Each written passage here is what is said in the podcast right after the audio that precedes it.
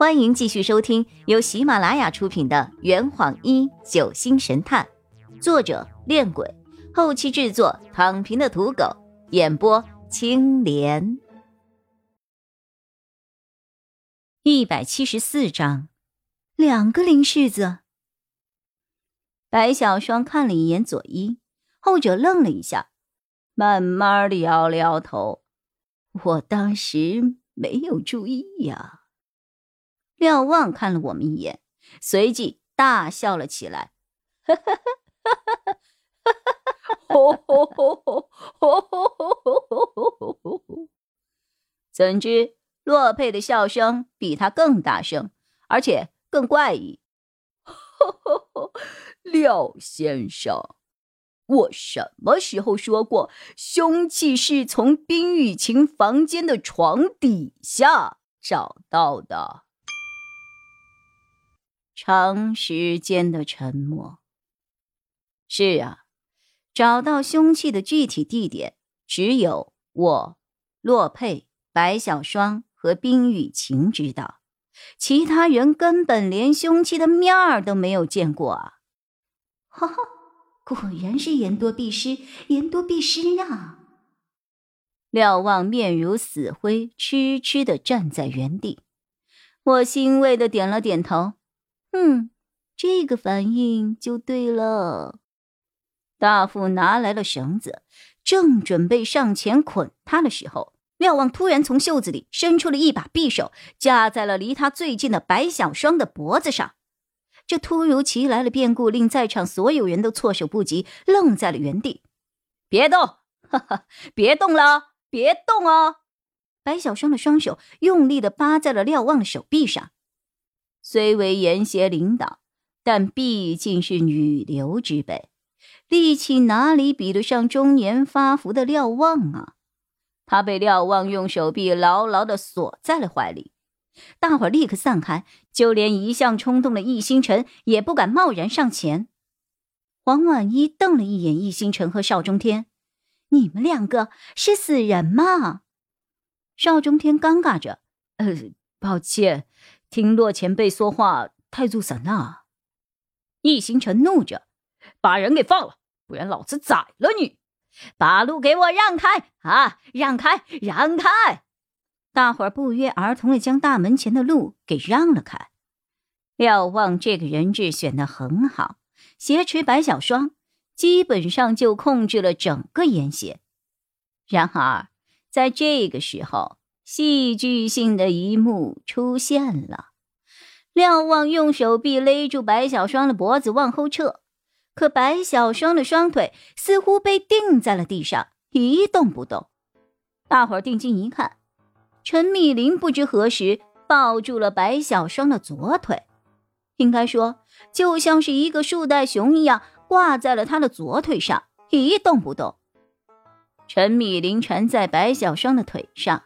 令廖望不能够挪动人质分毫，廖望气急败坏：“滚开！都给我滚开！不然我就弄死他！哎呀，快滚开，滚开啦！”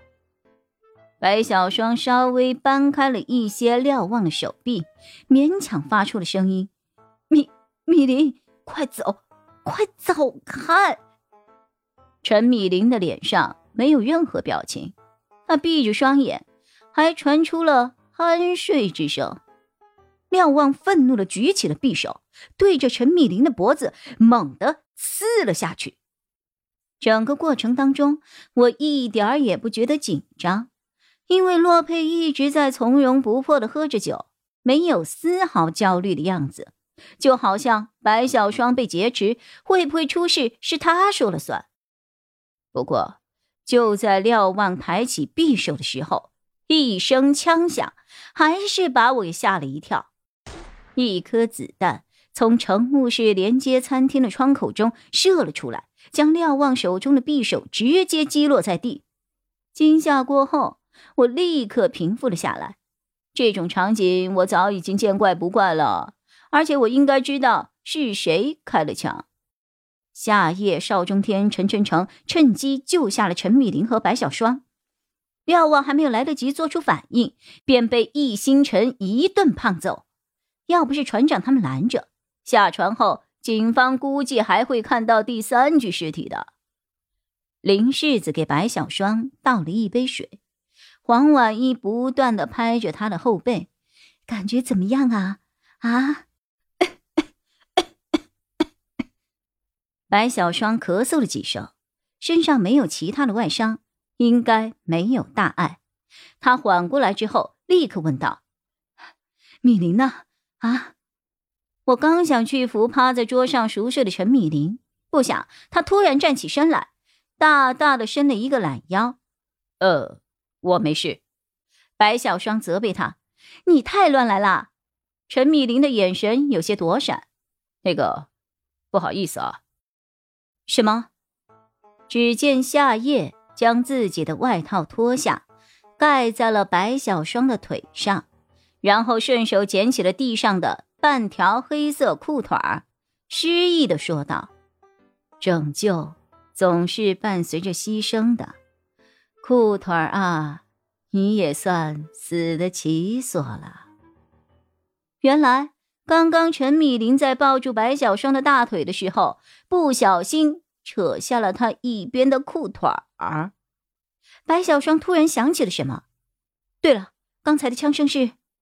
说话间，一阵鞋跟触地的声音由远及近，大伙儿回头一看，集体目瞪口呆。一身天青色连衣裙，搭配着一双韩款白色中跟凉鞋的林世子，摇曳生姿的走进了餐厅。大家又看了看白小双身后的林世子，又看了看门口的林世子，所有人都目瞪口呆的看着一蓝一白两个世子，甚至还有人在揉眼睛。陈晨成嘴角抽搐：“真的假的呀？”白小双直接从椅子上站了起来，怎么会这样？蓝色林世子调皮的歪了歪头，白色林世子也表情微妙的看向了众人。这坛已经喝完了，呵你猜出凶手是谁了吗？啊，老板，拿酒来。呃呃。